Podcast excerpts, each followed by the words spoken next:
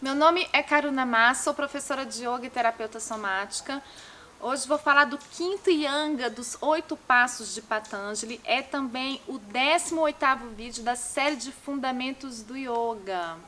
Se você se interessa pelo assunto, eu sugiro fortemente você assistir todos os vídeos feitos até agora para você. Eles vêm dentro de uma construção de pensamento. Bom, quinto Yanga, também chamado de Pratyahara, é um nome em sânscrito e significa absorção dos sentidos. Para termos o controle da mente e entrarmos em meditação que vai nos levar à compreensão de quem somos, precisamos recolher os sentidos. Os nossos sentidos foram criados para ter setas para fora, vamos colocar assim. Então, eles ficam um tempo todo recebendo os estímulos externos e encaminhando essas mensagens para o nosso cérebro.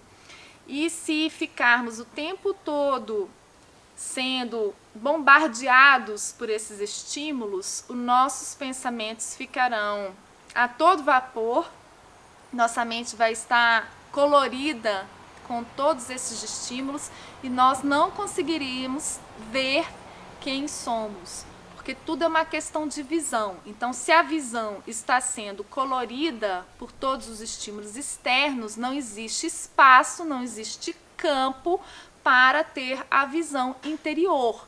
Então, nós precisamos de recolher esses sentidos né, e trazê-los para dentro virar a seta para dentro e isso significa diminuir o estímulo auditivo, olfativo, silenciar a fala, aquietar os movimentos, diminuir a respiração, né, diminuir os batimentos cardíacos, diminuir o movimento do prana, entrar naquela metáfora né, do lago calmo, que vai cada vez mais diminuindo as ondas até que consiga manter naquela permanência calma que também é o estado meditativo. Então, o que, que isso nos traz? Que o pratyahara, né, a absorção dos sentidos, nos leva para o estado meditativo, que é o próximo yanga, que é também chamado de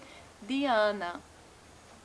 Existem algumas formas da gente trazer os sentidos para dentro.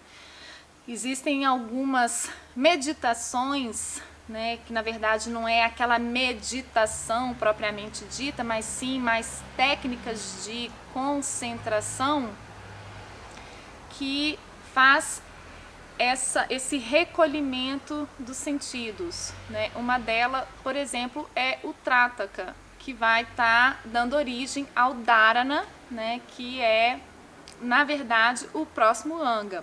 Depois dele vem Dhyana, é porque, na verdade, eles caminham juntos, mas eu vou explicar isso no próximo vídeo.